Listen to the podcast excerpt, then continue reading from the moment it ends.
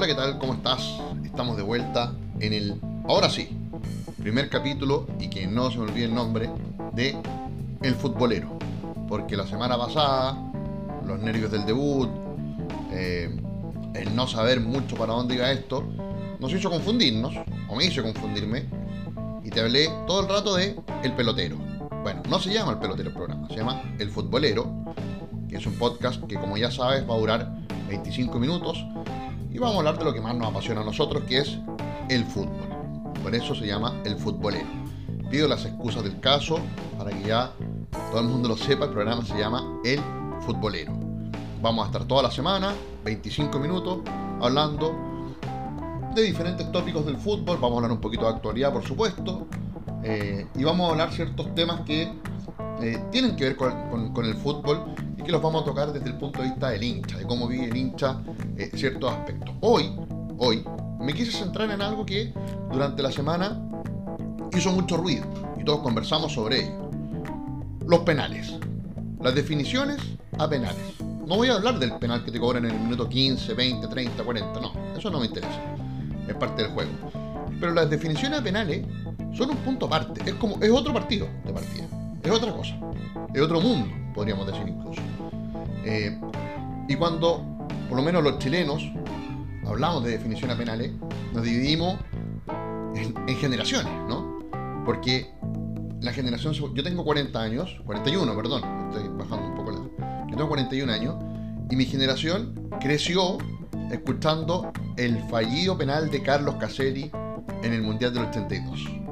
Que tu papá te decía, no, que este penal pudo haber cambiado la historia del fútbol chileno, la cuestión y qué sé yo.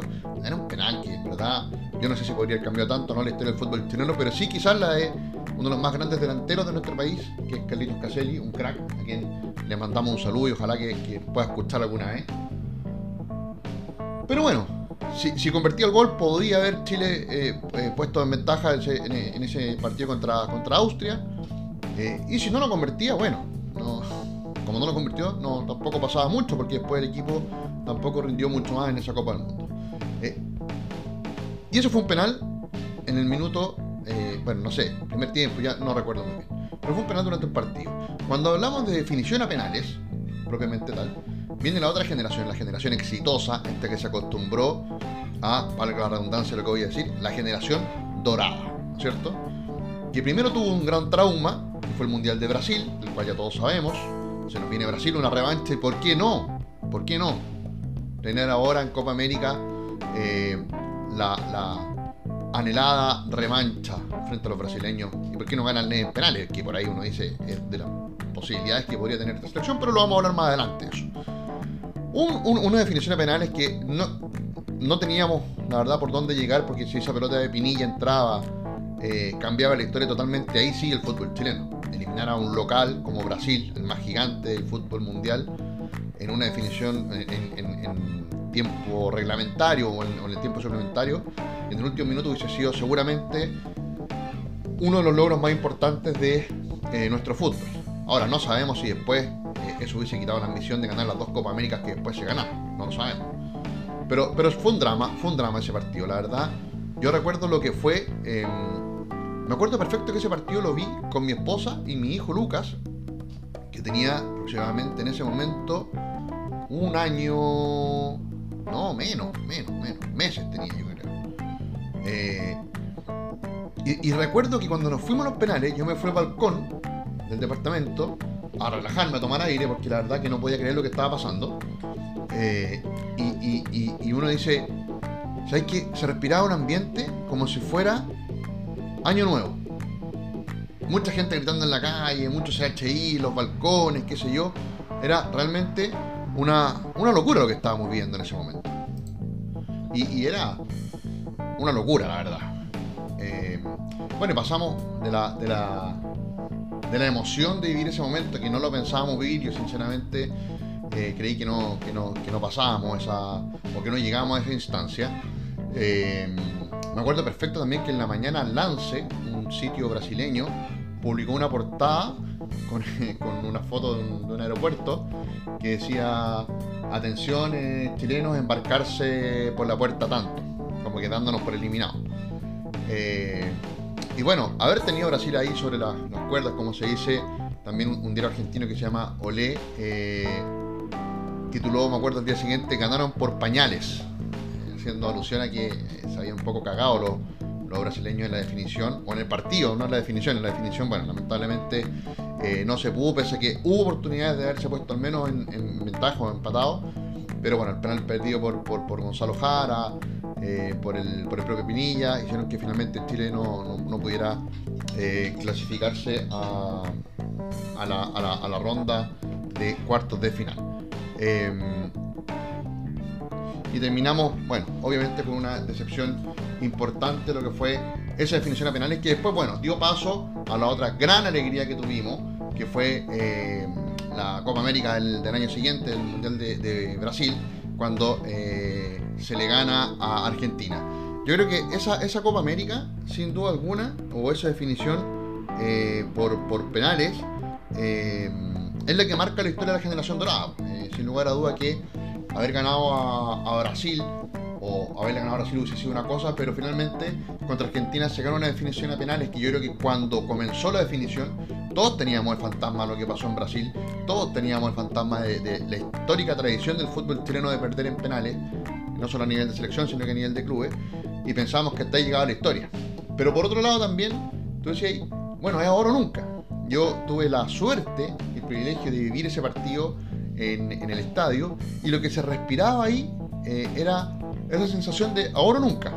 Ahora nunca, ¿no? Yo, creo que esa palabra ahora nunca la debo haber escuchado, no sé, 15 o 20 veces en diferentes personas eh, previo a la, definición por penales, que fue una definición maravillosa, sin duda alguna la más emocionante de, la historia, yo creo que del fútbol chileno, eh, incluso más que la del año siguiente, el 2016, cuando se lo vuelvan a Argentina en penales, porque fue nuestra primera vez.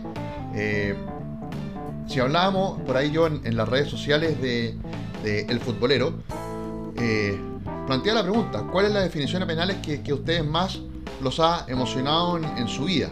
Eh, y, a mí, sin duda alguna, que yo creo que fue la, de, la, Copa América del 2015, porque em, era la primera, como ya lo dijimos, eh, y era contra Argentina, el Real de toda la vida, el Real que siempre nos ganó, que siempre nos humilló, que siempre nos miró en menos, y, y tuviste la oportunidad de ganarle en penales.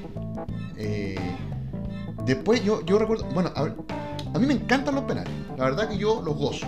Eh, lo planteaba por ahí. Bueno, a todo esto menciona, eh, nos pueden seguir en la cuenta de Twitter que se llama arroba el futbolero pod de podcast, el, futbolero pod de podcast, donde vamos comentando, vamos mostrando algunas fotos de diferentes actividades o hechos que van ocurriendo durante la semana en el fútbol mundial y chileno. Eh, y también tenemos el, el futbolero podcast, el futbolero guion bajo podcast en Instagram. Ahí estamos también para que nos puedan eh, seguir, eh, también para que puedan comentar con nosotros y así también nos dan idea o me dan idea de qué comentar en las próximas en los próximos capítulos. ¿ya? los invito entonces a el futbolero guion bajo podcast en Instagram y el futbolero pod en Twitter, donde vamos a estar nosotros alimentando eh, nuestras eh, redes sociales. Eh, bueno, les comentaba un poco que me gustan los penales, yo gozo los penales. me gusta incluso cuando juega en mi equipo, si bien obviamente que hay un grado de nerviosismo mayor cuando juega tu equipo o tu selección.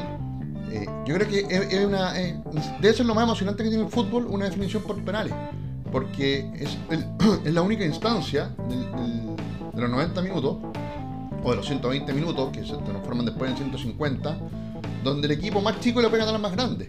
Y, lo vivimos ahora, en la Eurocopa. Tuvimos eh, casos eh, increíbles, eh, sin duda alguna que... Oye, me acabo de dar cuenta que tengo un pegado, sin duda alguna. pero hubo definiciones a penales, o una al menos, que fue la que, la que marcó, yo creo, esta Eurocopa hasta el momento, que fue la de Suiza con Francia. En el papel, ¿cuántas pollas de oficina, de universidades, de colegios echó a perder el primero el 3 a 3 de Francia con Suiza? ¿Cuántas? La mayoría, ¿no es cierto? Eh, y después que Suiza era, es una selección de absolutamente menor jerarquía en Europa.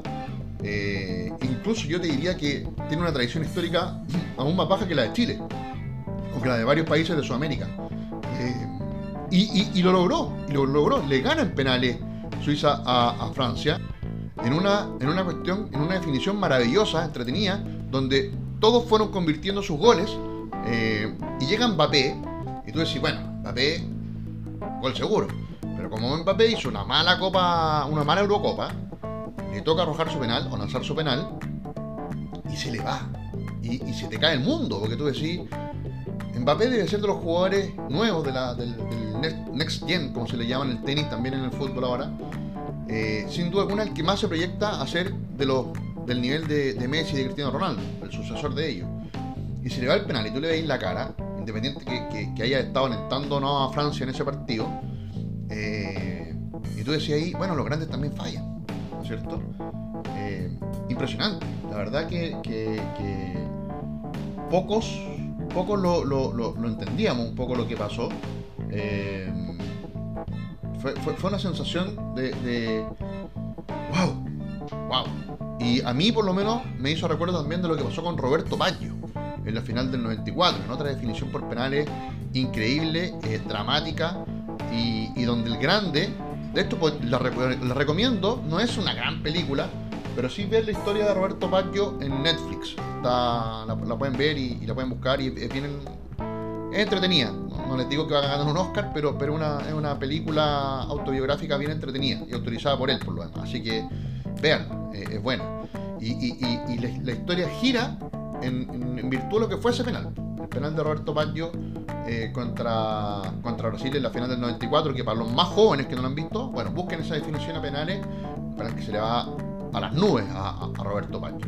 Bueno, y esta semana, eh, hablando de definiciones a penales, tuvimos, bueno, esa definición, la de, la de Francia con, con Suiza, y a nivel de fútbol chileno también tuvimos una definición muy dramática en un, lo conversaba ayer con compañeros de trabajo, en una eh, maravillosa, maravillosa llave entre Universidad Católica de Deporte de Iquique, eh, donde igualan 4-4, Iquique equipo de la primera B, Católica, para los que nos escuchan afuera, Católica, el actual tricampeón del fútbol chileno y hoy en día sin duda el mejor equipo de, nuestro país.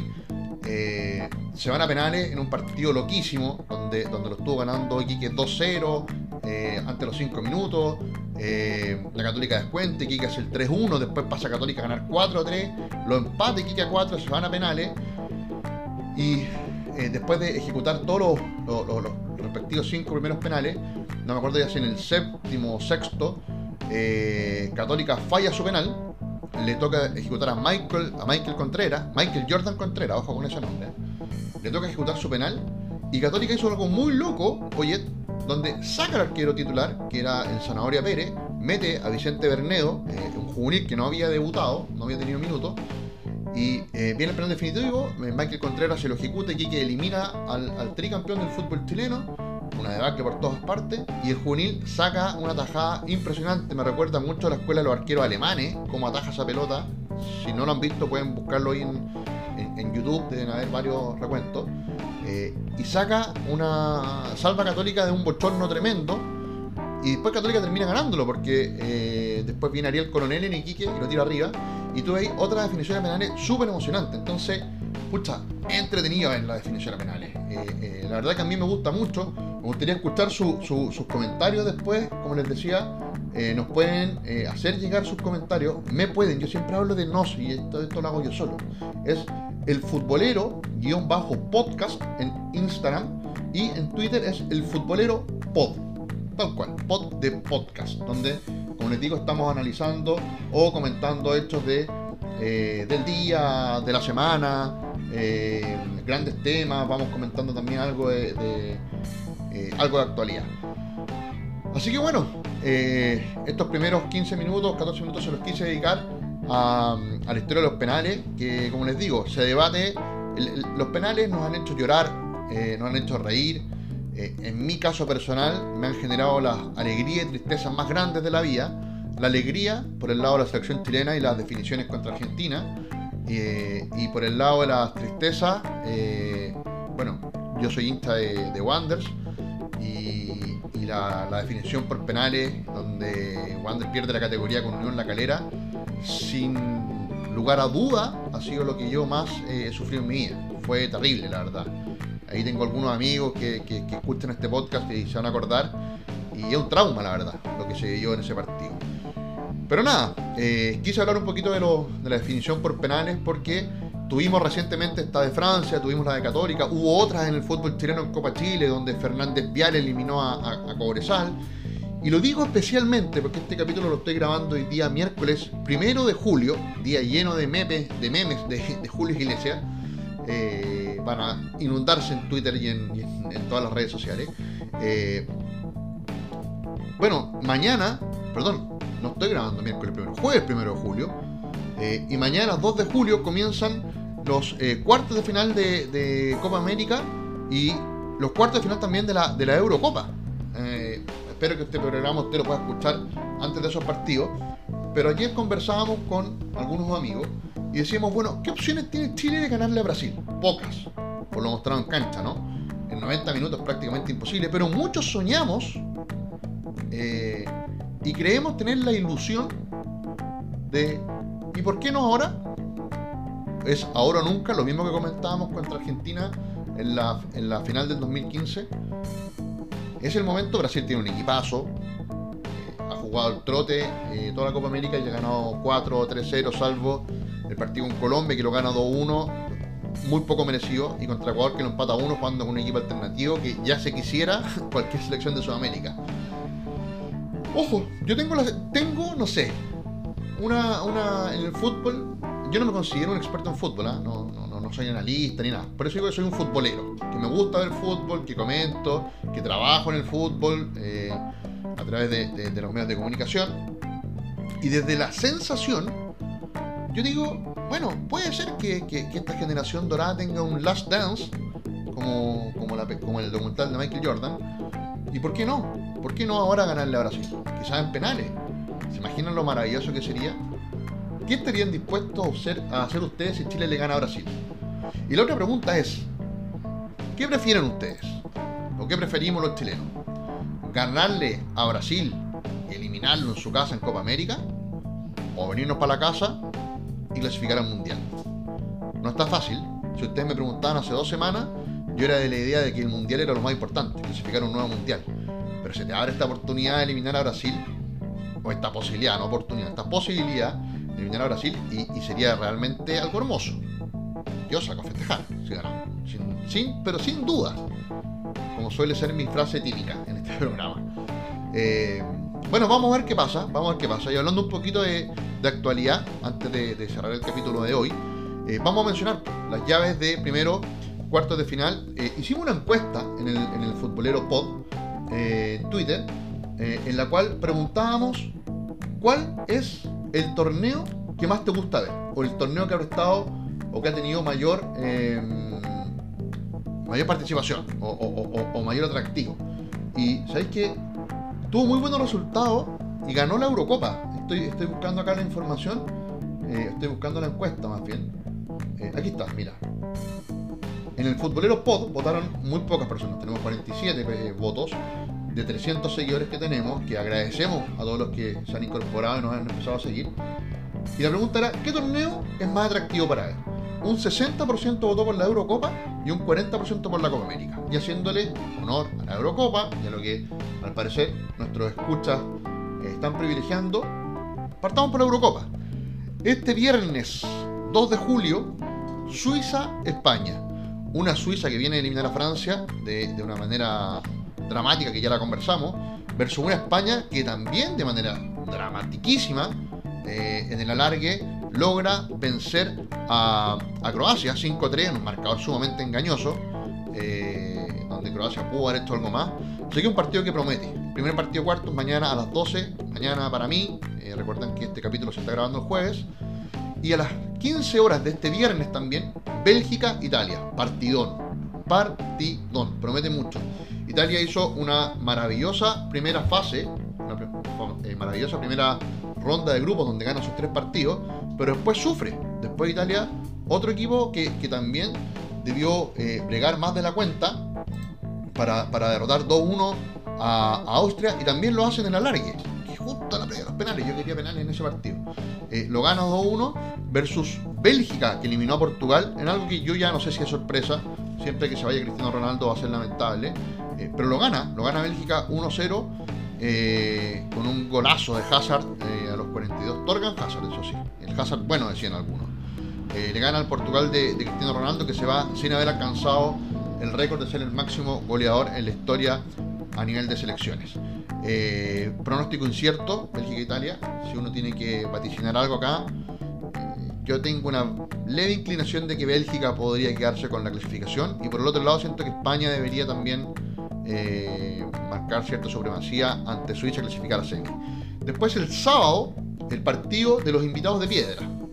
República Checa ante Dinamarca. Nadie los tenía como, posibles clasificados, pero nada, República Checa le ganó con autoridad a Holanda, eh, o a Países Bajos, perdón, 2-0, y Dinamarca con aún más autoridad. Un bonito cuadro tuvo Dinamarca, porque enfrentó en octavos a Gales, eh, y ahora se enfrenta a República Checa y de la nada, del drama de haber eh, perdido Christian Eriksen en ese accidentado partido donde Eriksen sufrió un, o se desplomó y sufrió un paro cardíaco, le puede dar una gran alegría a su referente clasificando a semifinales en este partido ante República Checa. Eh, lo, que he visto de, ambos equipos me parece que tiene mejor fútbol Dinamarca, eh, pero República Checa tiene ahí un, gran goleador como Patrick Schick, compañero de eh, Charles Aranguis en el Leverkusen, que ha explotado en esta, Eurocopa y puede dar por ahí la, sorpresa. Se puede meter República Checa o, Dinamarca. Ese partido huele a penales, ¿ah? Ese partido huele a penales, puede ser. Y después tenemos el mismo sábado, a las 15 horas, Ucrania con Inglaterra. Otro muy buen partido. Ucrania le gana también en el último suspiro de la, de, a Suecia 2-1. Inglaterra le ganó muy bien a Alemania, hay que decirlo, le gana muy bien a Alemania 2-0 y se mete ahí en cuartos de final buscando meterse en una semifinal que hace muchísimo tiempo que no lo logra. Así que bonitos partidos tenemos este, este viernes y sábado en, en la Eurocopa. Y bueno, también en nuestro continente, maravillosos partidos, esperemos que se empiece a notar un mejor nivel. Eh, a las 17 horas de mañana, miren, miren qué viernes vamos a tener, ¿ah? El viernes usted parte a las 12, a las 3 y a las 7 y a las 20. O sea, mañana tiene cuatro partidos de mata-mata donde no probable que hayan penales en alguno de ellos. A las 17, Perú con Paraguay. Eh, este Perú que sin brillar mucho logra clasificarse segundo en el grupo de Brasil, deja atrás a Colombia y a Ecuador y a Venezuela y se enfrenta a, un Paraguay que a nosotros como exteriores nos hizo la vida imposible y nos ganó y nos dejó finalmente en el último lugar. Eh, un Perú-Paraguay nos da un pronóstico también absolutamente incierto. Eh, después Paraguay hace un muy mal partido con, Uruguay. Perú le gana a, Venezuela ahí también con lo justo, así que podría, haber penales también, ¿ah? ¿por qué no? Eh, si hay que jugársela, yo creo que, creo que puede ganar Perú. Creo que puede los peruanos participar nuevamente en una semifinal eh, que haciendo historia, sería su tercera o cuarta ya semifinal consecutiva. Eh, así que bien, bien por el fútbol peruano. Eh, y después a las 20 horas, bueno, el partido que todos esperamos, el Brasil-Chile. se pueden decir muchas cosas, se va, se va a hablar de todo, se va a decir que Brasil es el gran favorito y que lo es, y que Chile tiene con su generación histórica y con un Alexis Sánchez de vuelta y ojo que a lo mejor de titular, la oportunidad de dar el batacazo meterse nuevamente en semifinales también de, una Copa América, eh, que sería ya la cuarta consecutiva también creo, si no me equivoco, eh, y dar un golpe a la, un golpe a la cátedra. Eh, sería maravilloso. Ojalá lo ganemos y ojalá lo ganemos en penales. y después el sábado, a las 18, aquí cambia un poco el horario, tenemos un partido que de los que más promete para mí de, cuartos de final, Uruguay-Colombia el, tradicional fútbol uruguayo, la tradicional garra charrúa ante una Colombia que siempre en estas instancias le cuesta un poquito más. No creo que haya hecho una gran Copa América Colombia. Eh, de hecho, eh, Colombia termina eh, su, participación en un tercer lugar en un grupo con, Perú y con Ecuador. Uno hubiese esperado un poquito más. Perdió dos partidos Colombia, ganó uno, empató uno. Uno podría haber esperado quizás un poco más de, de Colombia que finalmente con cuatro puntos logra clasificarse a la, ronda siguiente de cuartos para enfrentar a Uruguay. Y el sábado también a las 21 horas, ojo con eso, a las 21 horas, rico horario, un, sábado, 21 horas usted puede hacer un asadito, puede verlo tranquilo. Argentina-Ecuador, la lógica indica que Lionel Messi y los suyos deberían estar en cuartos, perdón, en semifinal ya de la Copa América. Yo lo quiero invitar a que eh, vea los partidos, a que los comente, eh, porque después la siguiente fase de la Copa América se comienza a jugar rápidamente. ¿ah? El lunes 5 es la primera semifinal y el martes 6 la segunda semifinal de Copa América.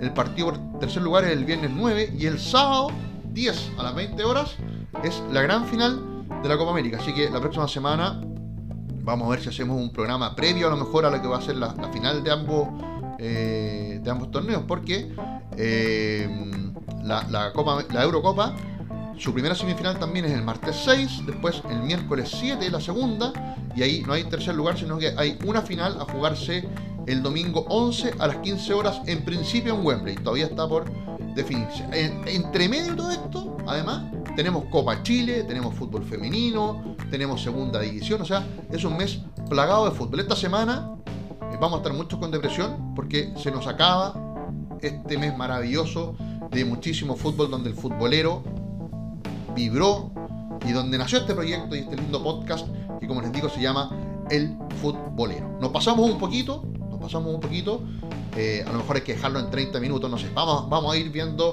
eh, paso a paso este programa, cuánto crece, cuánto ustedes también lo pueden escuchar. Y les quiero decir desde ya que el próximo capítulo vamos a tener un sorteo entre la gente que escuche. Vamos a regalar algo. Todavía estamos viendo qué, pero le prometo que va a ser algo interesante.